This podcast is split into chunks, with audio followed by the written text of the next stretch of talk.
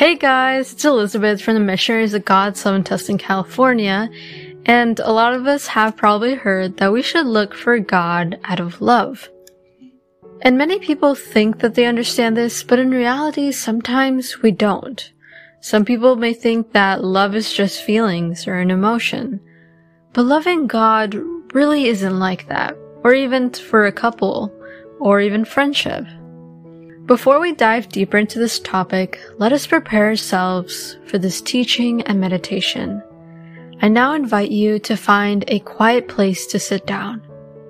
Relax your body and begin taking deep breaths in. Invite the Holy Spirit to come to you. Ask Him, Come to me and fill me because I need you. And with humility, I receive you and thank you for listening to my prayers. I also ask you to teach me to lower my pride and not have independence from other things or people. Today's topic is Do I look for God out of love and not out of fear? And what does this even mean? What does this look like? A class was given where they were talking about reasons why people should avoid sin and seek God instead. The people in the class shared their reasons why. Some people said that they want to avoid sin because they know what is right from wrong, education, and out of fear. Some people avoid sin or temptations because they're scared of being punished. But this is not how people should live spiritually. And unfortunately, some people have been taught at a young age to fear God. For example, some parents have told their children to behave well so they aren't punished or so they don't end up in hell. But this causes people to fear God. So instead of seeking God, they move away from Him. I mean, who wants to seek someone when they're afraid of them? So people move away from God because they're scared, or they even attend to church just so they can avoid that punishment of going to hell. They go to church just to check a box, but they don't really love God. And yes, our parents, elders, or teachers may have had good intentions that they wanted us to avoid sin, but the fear they created leads to people to move away from God. And actually, a good parent would want their children to love them, not fear them. And this applies to God and parents on this earth. What parent would actually want their child to fear them? They shouldn't. They should want their children to be loved.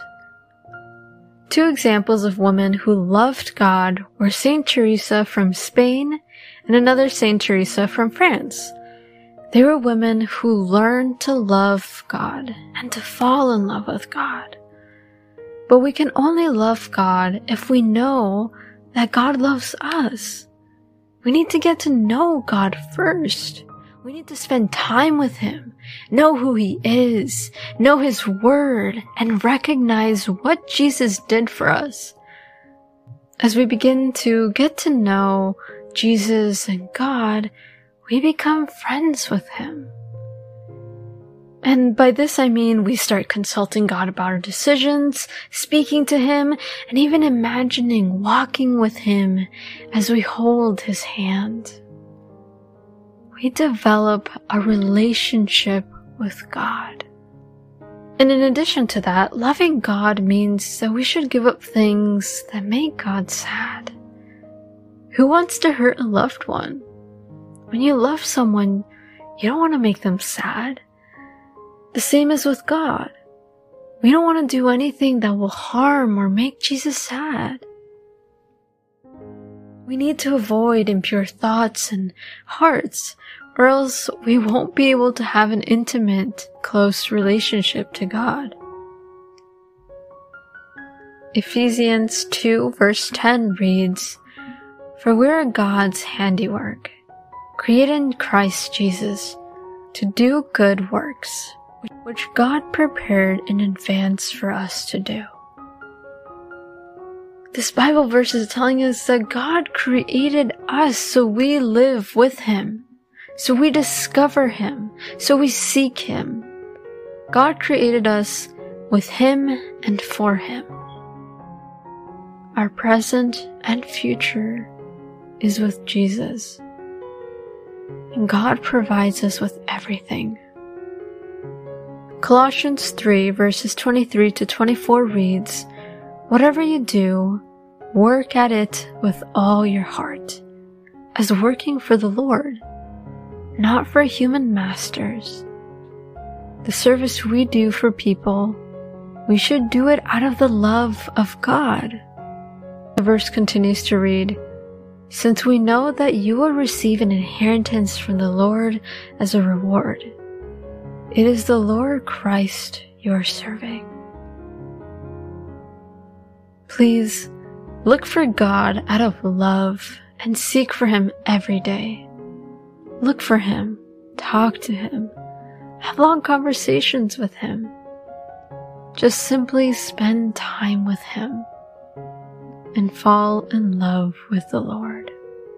Continue meditating on this topic and tell God, Speak to me, O Lord, for your servant is listening.